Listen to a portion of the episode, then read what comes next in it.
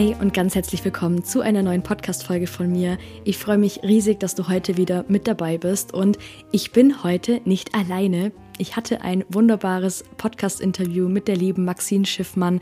Maxine ist Autorin, Podcasterin, Business- und Personal Growth Coach und wir hatten ein wunderbares Gespräch, unter anderem zum Thema Scanner-Persönlichkeit.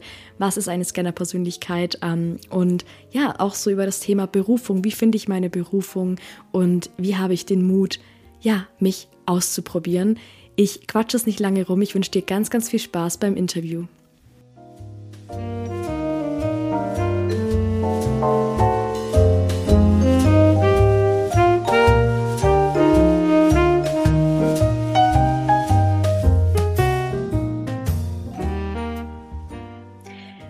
Herzlich willkommen, liebe Maxine, bei mir im Podcast. Ich freue mich riesig, dass du heute Zeit für uns gefunden hast, dass wir heute zusammen ein bisschen hier quatschen.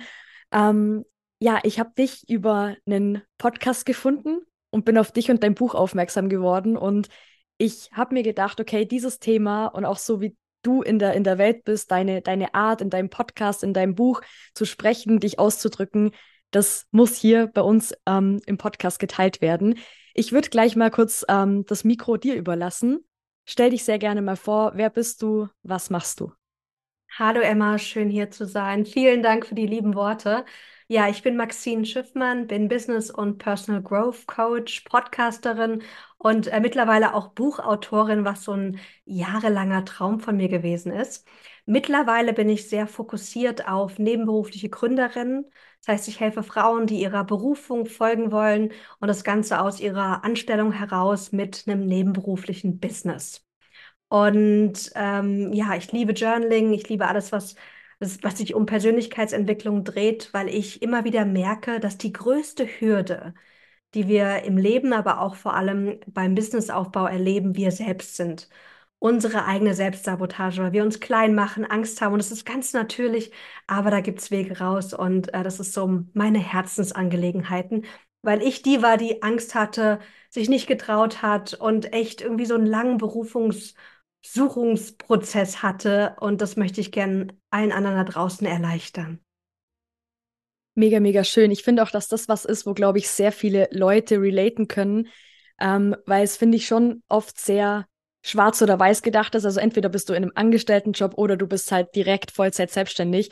Und ähm, ich finde, du findest da einen guten Mittelweg und sprichst auch nochmal Menschen wie zum Beispiel mich an, die ähm, halt auch super viele Interessen haben, ja, die gar nicht wissen, okay, was genau möchte ich denn jetzt machen?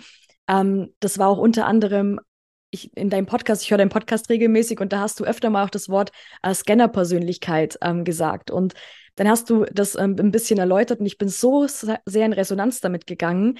Ähm, möchtest du kurz für mich und natürlich für die Zuhörer noch mal kurz erklären, was ist eine Scanner-Persönlichkeit? Ja, super gern. Also ich sage zu diesen Persönlichkeiten auch multi-interessierte Persönlichkeiten. Ähm, Barbara Scher, eine bekannte Autorin, die viele Bücher auch zum Thema, das, also zu diesem Thema geschrieben hat, nennt diese Persönlichkeiten Scanner-Persönlichkeiten. Aber es gibt unendlich viele Begriffe dafür. Renaissance-Menschen, äh, Multitalente, Generalisten, also es gibt ganz, ganz viele. Und was uns ausmacht, ist, dass wir ganz oft viele Interessen haben, dass wir es lieben zu lernen und auch oft gut und schnell uns in neue Themen einarbeiten können. Und weil wir so viel interessiert oder weil wir so viele Interessen haben und auch uns so schnell in Dinge einarbeiten, fällt es uns oft schwer, uns für eine bestimmte Richtung zu entscheiden, sprich für einen Berufsweg oder für ein Thema.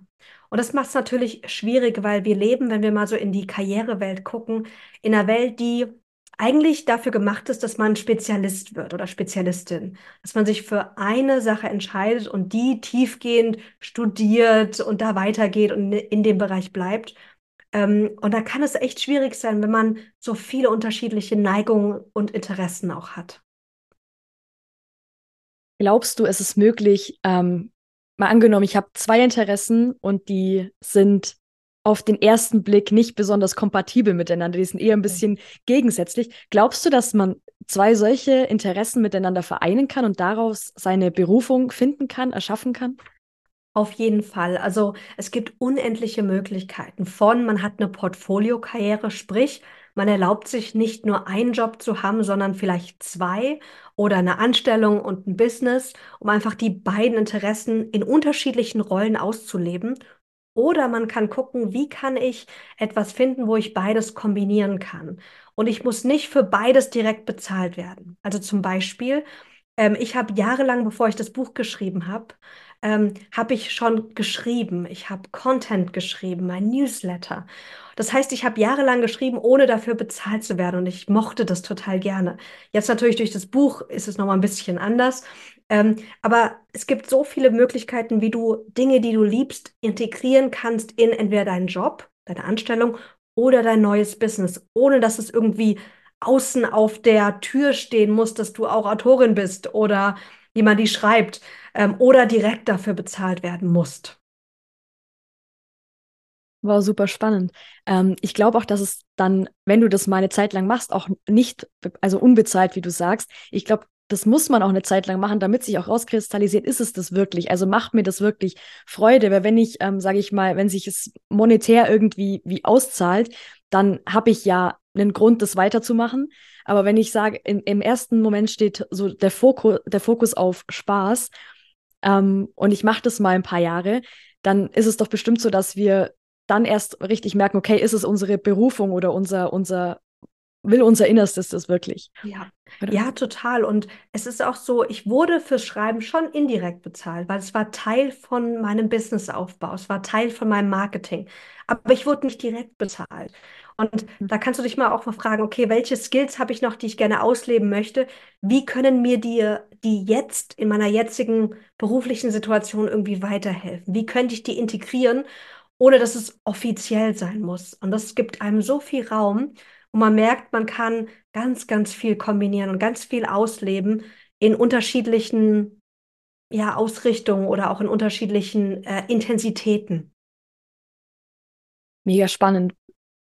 Hast du irgendwie einen konkreten Tipp, wie man, wie man sich auch hier in diesem Rahmen ein bisschen strukturiert? Weil gerade Scanner sind ja oft, ach, das will ich noch machen und das will ich noch machen und das will ich noch machen.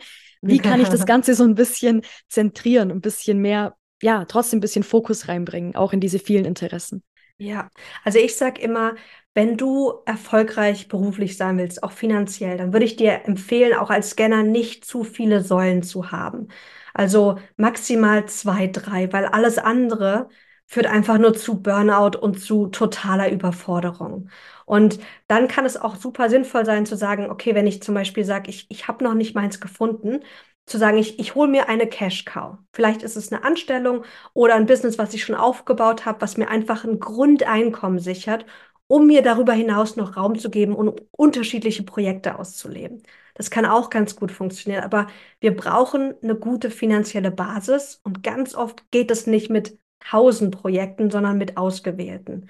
Und was ich im Buch mache, im, im, äh, in meinem Fachbuch, das Berufungsprinzip, ist, dass wir uns angucken, was ruft dich gerade? Also was ist gerade innerlich, wo du sagst, da, da zieht es mich beruflich hin? Abgeleitet aus deinen Stärken, aus deinen Ängsten, aber auch aus anderen versteckten Träumen, die du hast. Und dann gucken wir, was sind so deine ein bis zwei Top-Rufe.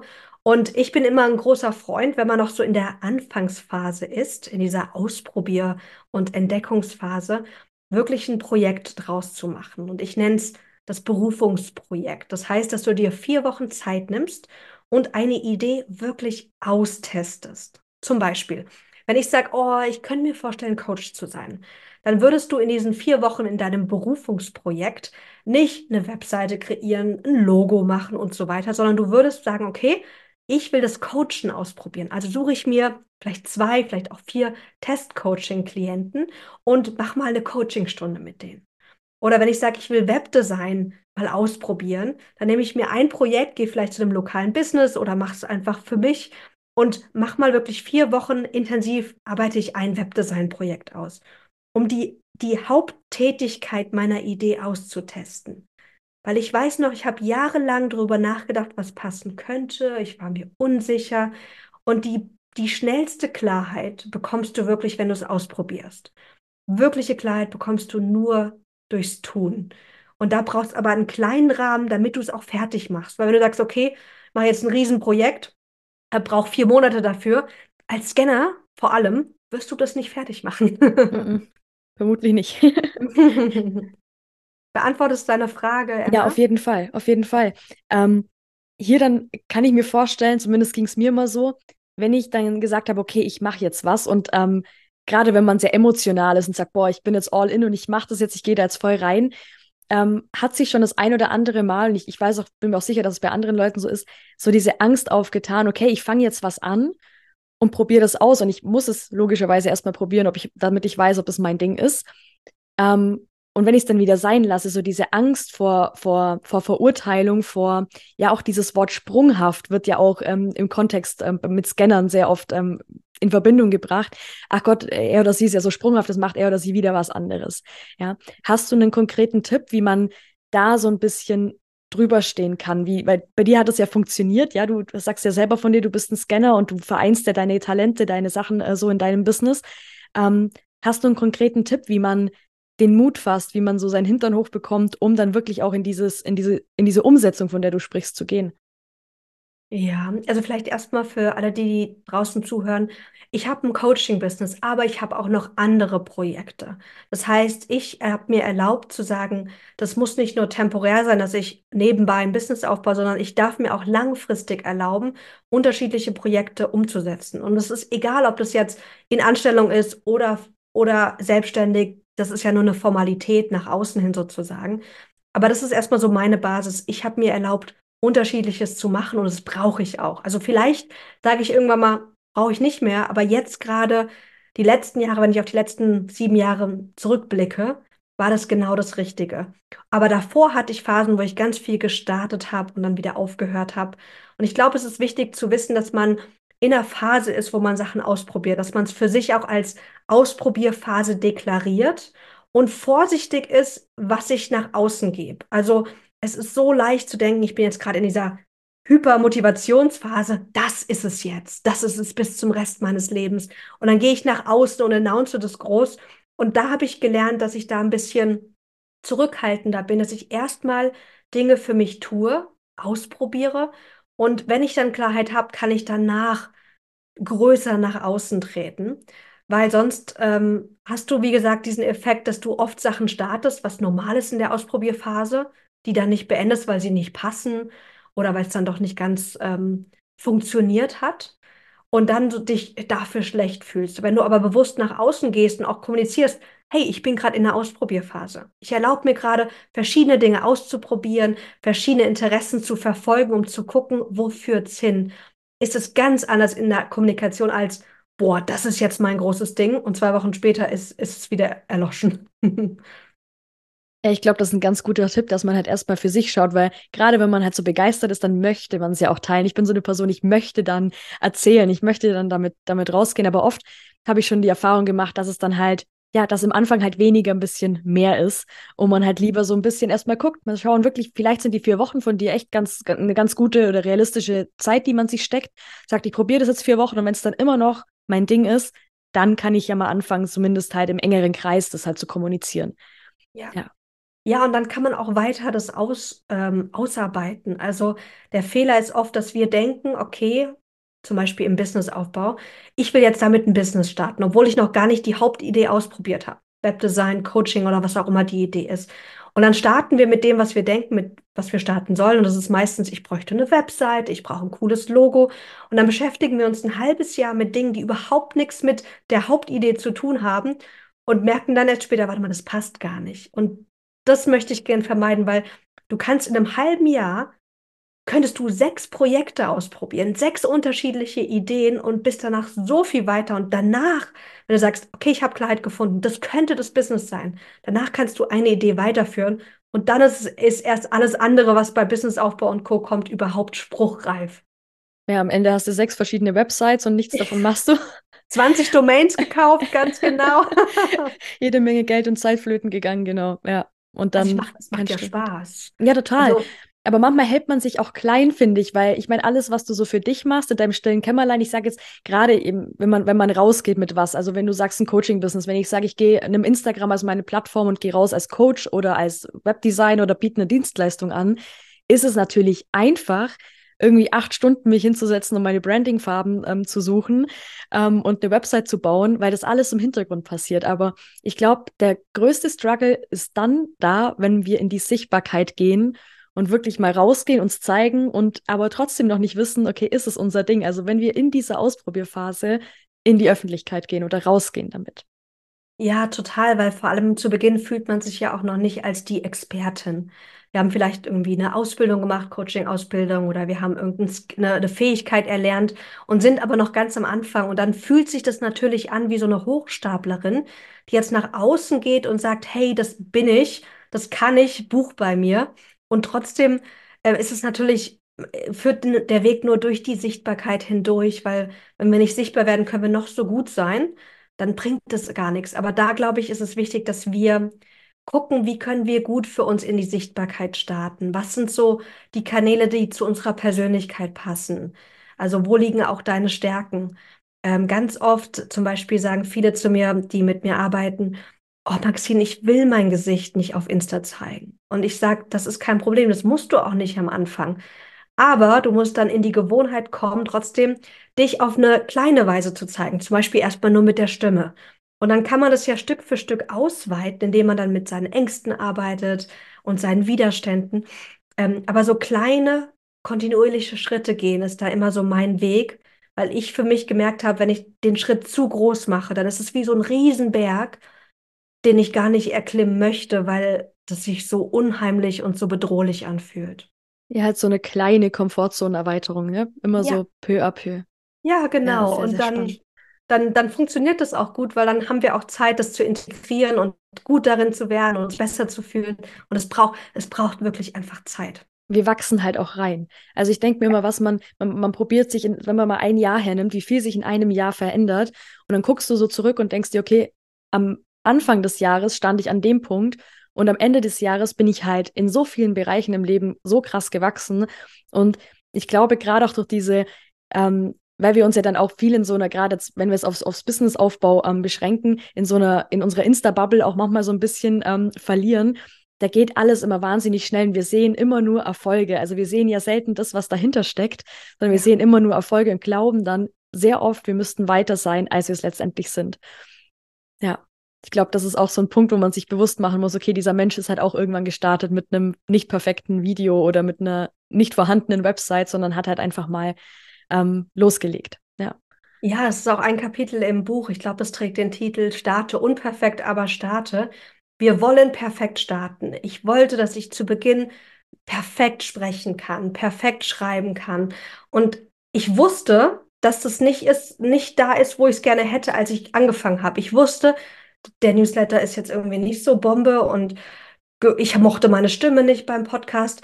Und ich musste durch diese Phase durchgehen, mir erlauben, nicht perfekt oder auch sogar schlecht zu starten. Erlaube dir, schlecht zu starten, weil es ist der einzigste Weg, wie du besser wirst.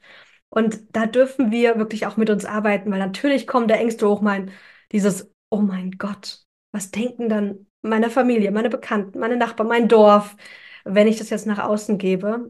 Und ähm, deswegen sage ich, da hilf, helfen wirklich Tools wie Journaling oder Tapping, dass wir uns nicht von diesen Ängsten und Sorgen klein halten lassen. Wann bist du, also wenn ich das fragen darf, wann bist du an diesen Punkt gekommen? Ich meine, du strahlst heute ein wahnsinniges Selbstbewusstsein aus. Man merkt, du sprichst, du hast Ahnung von dem, was du, von dem, was du sagst. Wie bist du an dieses, zu diesem Selbstbewusstsein gekommen? Hast du da, also klar, über diesen, dem, durch den Prozess, über den Weg, hast du da irgendwelche Tools an der Hand, wo du sagst, das hat mich wahnsinnig unterstützt oder auch Menschen, die dich unterstützt haben, da so in meine Größe zu kommen und auch wirklich mal so die anderen Menschen, was die denken könnten, was die sagen könnten, außen vor zu lassen. Ja, lass uns mal mit, mit, mit den Räumen starten. Ich habe mir Räume gesucht oder mir wurden Räume angeboten, wo ich bestimmte Fähigkeiten entwickeln konnte. Und sowas wie auf der Bühne sprechen oder schreiben, sich zeigen, das sind alles Dinge, das kann, kann keiner gut zu Beginn. Also klar, es gibt ein paar Ausnahmen, die lieben das, die sind schon als Kind Entertainer, aber die meisten von uns ja nicht. Aber wenn wir uns regelmäßig Räume holen oder erschaffen, wo wir das machen müssen, dann werden wir automatisch besser. Und das Schöne ist, wenn wir zum Beispiel irgendein Commitment haben. Bei mir war es dann eine, eine Show, die wir gemacht haben, digital. Oder dass ich gesagt habe, einmal die Woche kommt mein Podcast raus. Ich habe mich dazu gezwungen, das einfach zu machen. Das Zweite, was mir super geholfen hat, ist, dass ich gelernt habe, mit meinen Gedanken effektiv umzugehen. Und was ich meinen Klienten alle allen beibringe, ist sowas, es nennt sich Gedankendistanz, dass wir lernen, dass wir Gedanken haben, vor allem auch Zweifel, Unsicherheiten, und dass wir uns aber nicht, also dass die nicht wahr sind und dass wir die hören dürfen und hören können, ohne dass sie uns unser Verhalten beeinflussen. Und dann liebe ich sowas, was ich auch oft beim Journaling mache, so, so Sprachformeln zu benutzen. Zum Beispiel sowas wie, mein, mein Kopf erzählt mir gerade die Geschichte, dass ich heute nicht auf den Punkt genug bin. Oder dass ich mich hätte besser vorbereiten sollen. Also ich bin immer noch heute die größte Kritikerin von mir. Und ich glaube, das werde ich auch immer sein. Und das ist auch ein Teil von meiner Stärke, weil das macht mich auch zu jemandem, die auch gut Dinge optimieren kann. Aber es heißt auch, dass ich immer gucken darf, was denke ich gerade und nehme ich das als die Wahrheit an und jetzt ist es so oder ne, denke ich einfach, das ist die, die ängstliche Stimme meiner inneren Kritikerin. Die darf da sein, die ist mit immer auf der, auf der Reise, aber die sitzt nicht vorne am Steuer, sondern am besten hinten auf dem Fahrersitz. Und ich versuche sie auch nicht aus dem Fenster zu schmeißen, irgendwie loszuwerden. Die darf da sein, aber sie, sie, sie übernimmt nicht meine, meine Route sozusagen. Weil wenn sie das tun würde, dann würde ich keine Interviews geben, dann hätte ich kein Buch geschrieben, dann gäbe es kein Business, weil ich ganz oft denke, die Kritikerin, das ist noch nicht gut genug. Ja, die hält uns immer klein, ne? so dieser innere ja. Kritiker, der hält uns immer schön kompakt klein. Hast du einen Tipp, wie man ist? Ich finde es wahnsinnig schwierig, manchmal so den Unterschied ähm, herauszufinden, so, okay, das ist jetzt mein innerer Kritiker und das ist die Wahrheit. Hast ja. du da einen Tipp, wie man das besser differenzieren kann? Hm. Also für die innere Kritikerin ist es ja immer die Wahrheit. Und vor allem, wenn auch Kritik von außen kommt. Und zu Beginn sind wir auch nicht so gut. Das ist auch okay. Also da müssen wir uns auch nicht einreden, oh, ich bin mega, ich bin die Beste. Wenn es noch nicht so ist, das ist auch okay, dass wir das wissen. Aber ich glaube, dass es wichtig ist zu sagen, ich bin vielleicht noch nicht da, wo ich sein möchte, aber ich erlaube mir, dahin zu kommen. Und das geht nur, indem ich unperfekte Dinge nach außen gebe, indem ich Sachen teile, wo ich innerlich denke, oh, das geht ja gar nicht. Und ich trotzdem auf Publizieren klicke.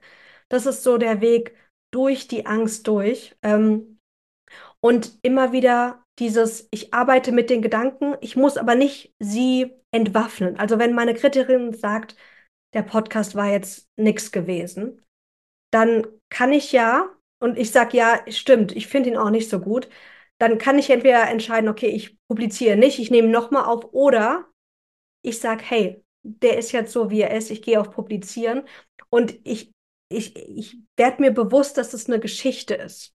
Also ich erzähle mir gerade die Geschichte, der Podcast ist nicht gut genug. Wahrscheinlich stimmt es, weil ich bin noch nicht so erfahren, aber ich werde jetzt trotzdem auf Publizieren klicken und der nächste wird besser und ich mache ABC, um besser zu werden. Macht das Sinn für dich? Also mhm wir müssen nicht jeden Zweifel als nicht wahr irgendwie identifizieren. Ich weiß, bei Byron Katie, bei The Work wird das ja oft gemacht. Ist der Gedanke wirklich wahr? Aber ganz oft denke ich mir, ja, es ist wahr, was ich gerade denke, negativ über mich. Scheiß drauf, es geht jetzt trotzdem nach draußen. Also das ist dann eher so mein Weg gewesen. Und vor allem ganz oft, ähm, ich habe das auch ich, beim Podcasten ganz, ganz oft, dass ich dann, ähm, ich höre mir dann oft ähm, nach dem Schneiden die Podcast-Folge selber an und denke ich mir, oh Gott, das versteht ja kein Mensch und würde es am liebsten nochmal aufnehmen. Und dann lade ich es hoch und dann kommt aber Feedback, hey, danke oder ja, ja also wir, wir wissen ja nicht und es ist auch so, ähm, ich sag mal in Anführungsstrichen dann nicht mehr unser Bier, was sich wer aus unserem Content mitnimmt. Ja, ähm, wenn ich was rausgebe, und es geht ja auch nicht immer nur um Content, sondern wenn ich was sage, wenn ich meine Wahrheit spreche, ähm, und wenn es für mich in dem Moment Sinn macht, es wird Menschen anziehen, für die es auch Sinn macht, ähm, die auch drauf, die das auch verstehen, die sich da total angesprochen fühlen davon. Weil ich glaube, auch wenn wir, wenn wir irgendwann ähm, alles unter die Lupe nehmen und in diesem Perfektionismus so, ja, einsinken, dann geht halt unsere Persönlichkeit auch so ein bisschen flöten, oder? Also dann ja, ist es irgendwann halt so ein Einheitsbrei, aber es ist halt nicht mehr, es bist halt nicht mehr du. Und ja. Ja, und ich gucke auch immer, wann schaue ich mir die Sachen wieder an. Ich hatte letztens eine Podcast-Folge, die habe ich mir angehört, irgendwie so drei Monate später. Und ich weiß noch, dass ich die total schlimm fand. Und nach drei Monaten oder vielleicht waren es auch nur zwei Monate später, dachte ich, hey, das ist voll die gute Folge. Also ich gucke jetzt zum Beispiel, dass ich mir nicht die Dinge sofort angucke, wenn ich sie kreiert habe. Oder dass ich ein bisschen Zeit dazwischen lasse. Auch zwischen Iterationen zum Beispiel, wenn ich irgendwie an einem größeren Projekt arbeite, dass ich eine Version 1 mache, die ein bisschen liegen lasse und dann mit frischen Augen auch neu drauf gucke. Ähm, weil sonst bin ich oft nicht wohlwollend genug. Und ich gucke auch wirklich, ähm, was mir da gut tut. Also zum Beispiel, dass ich, wenn ich einen schlechten Tag habe, bin ich eh viel kritischer, als wenn ich einen guten Tag habe. Und dann gucke ich mir auch bewusst Dinge nicht an, weil ich weiß, das geht jetzt nur in die, in die Hose. Also, dass man auch lernt, wann tut es mir gut, was für einen Abstand brauche ich auch zu meinen Dingen. Und man ist selbst immer der größte Kritiker. Und deswegen versuche ich auch meine Arbeit nicht so sehr zu bewerten, weil andere sehen die durch ganz andere Augen. Ja, und vor allem Fehler, die wir sehen oder hören, die fall, fall, fallen sonst keinem auf. Ja. Also das ist ja auch meistens so, ähm, das ist, ich vergleiche das gerne mit dem, mit dem Pickel-Beispiel, wenn man so einen Pickel hat, man denkt so, oh mein Gott, jeder sieht diesen Pickel. Und dann sagst du so zu deiner besten Freundin, hey, sieht man meinen Pickel? Und sie so, hä, was für ein Pickel? Also ja. es fällt keinem anderen auf, nur ja. dir selber, weil du halt ähm, dich selbst und dein Verhalten, gerade wenn man halt auch am Anfang noch unsicher ist, brutal unter der Lupe hast. Ja. Ja, wir sind dann so fokussiert auf unsere Schwä vermeintlichen Schwächen, dass das, was gut lief und was viel mehr überwiegt, überhaupt nicht im Kopf ist. Und was ich auch öfters mal mache, ist, dass ich, ähm, das habe ich vor zwei, drei Jahren mal bei einer Moderation gemacht, da war mein Kritiker oder meine innere Kritikerin super laut. Das hättest du machen sollen und das war nicht gut. Dann habe ich gesagt, okay, lass mich das ausbalancieren was habe ich denn gut gemacht? Dann habe ich mir wirklich zwar auf dem Papier, weil die Rednerin hat da gesprochen, ich hatte kurz Pause in meiner Moderationsrolle, habe ich die Dinge aufgeschrieben, die gut waren. Sowas wie, die haben sich alle super wohl gefühlt, ich habe die Leute sehr nett begrüßt, es ist super klar, wer kommt wann, was ist das Thema und habe wirklich eine Liste gemacht. Um nicht um das Negative wegzuschieben, sondern um es auszubalancieren. Und das ist auch was, was ich ganz oft empfehle, wirklich sich regelmäßig auch das Gute, das, was wir gut gemacht haben, unsere Erfolge, unsere Fortschritte vor Augen zu führen. Am besten schriftlich, weil da hat es viel mehr Kraft. Und deswegen pflege ich seit neun Jahren auch eine Compliment-Kollektion, wo ich Komplimente, positives Feedback und Erfolge einfach auch wirklich sammle, damit sie nicht verloren gehen, damit ich bei einem schlechten Tag meine negatives, mein negatives Selbstbild oder meine negative Selbsteinschätzung ausbalancieren kann.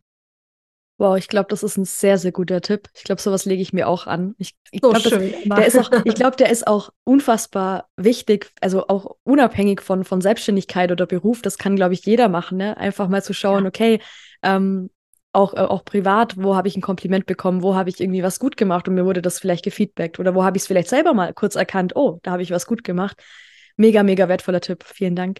Super gern. Ja, weil wir also ich habe nämlich festgestellt, wenn jemand was Negatives zu mir sagt, habe ich das komplett im Kopf, kann dir sogar den genauen Wortlaut sagen. Ja, auf Dann jeden sagt Fall. jemand, das schönste Kompliment, einen Tag später kann ich dir nicht mehr sagen, was genau, also klar, was Inhalt, was der Inhalt war schon, aber nicht den genauen Wortlaut. Habe ich gesagt, oh, das, das muss ich ändern. Und deswegen ist halt so die Idee entstanden, das zu sammeln. Und es ist so schön. Ich kann echt neun Jahre zurückgehen und habe hab, ähm, Erinnerungen, schöne Momente, ein schönes Feedback. Und da kann man auch nochmal ganz toll seine eigenen Stärken reflektieren, weil die bekommst du immer von außen gespiegelt. Mit der Zeit, mit jedem Kompliment mehr. Mega schön, auch vor allem, wenn man halt offen dafür ist, ne? Also wenn mhm. man, das merkt man auch ganz oft, wenn man selber offen dafür ist, dass nicht, dass man nicht alles falsch macht, dann kommen auch noch eher Komplimente. Dann merkt man auch, wie man das anzieht, wie Leute einen selbst immer mehr sehen, in dem Moment, in dem man sich selbst immer mehr sieht in seinen Stärken. Das stimmt. Mega, ja. mega schön. Maxine, ich habe zum Abschluss jeder Folge ähm, immer noch so eine Frage. Wenn du eine einzige Sache der Menschheit mitgeben könntest, also alle Menschen auf der Welt würden diese eine Sache erfahren, was wäre das, was du den Menschen mitgeben möchtest? Uh, große Frage. ist spannend, weil was direkt kam, war, ist, dass wir uns nicht so ernst nehmen brauchen.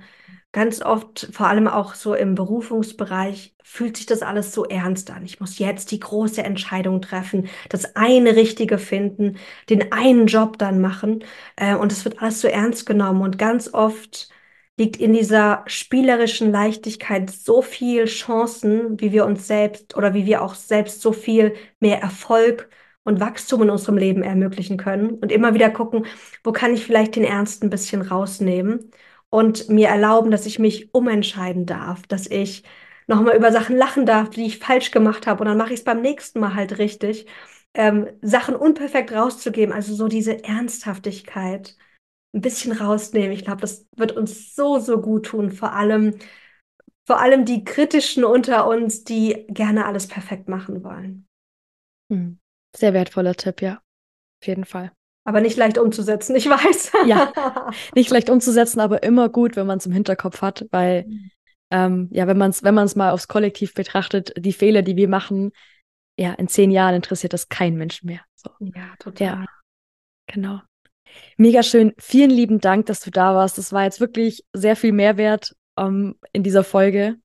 Sehr viele wertvolle Tipps und ja, ich danke dir, dass du dir Zeit für uns genommen hast. Danke dir, liebe Emma. Danke fürs Zuhören, ihr Lieben. Und ich freue mich natürlich, wenn man wieder mal voneinander hört.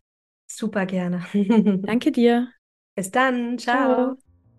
Ja, ich hoffe, du hast wie immer was aus dieser Folge mitnehmen können. Es war so ein wunderbares Interview und ja, einfach so vollgepackt mit Mehrwert. Schau gerne in den Shownotes vorbei. Da ist der, ähm, die Website und das Buch von Maxine verlinkt. Ich kann das Buch sehr empfehlen. Ich lese es gerade selber. Ähm, das ist interaktiv zum ähm, mit Ausfüllen. Also du hast direkt Praxis-Tipps ähm, und Sachen zum Ausjournalen. Ähm, genau, auch ihr Podcast ist in den Shownotes verlinkt und ihre Instagram-Seite. Schau auch da sehr, sehr gerne vorbei. Und ja, ich habe für mich auch nochmal super viel mitnehmen können. Ich finde es immer so, so schön, wenn Leute hier im Podcast sind und der einfach so ein schöner Austausch stattfindet und Leute hier mit ihrer Expertise, ähm, ja, uns und unseren kleinen cozy Safe Space hier bereichern können. Ich wünsche dir jetzt einen wunderschönen Abend, wo auch immer du den Podcast gerade hörst und freue mich, wenn du beim nächsten Mal wieder mit dabei bist. Bis dann!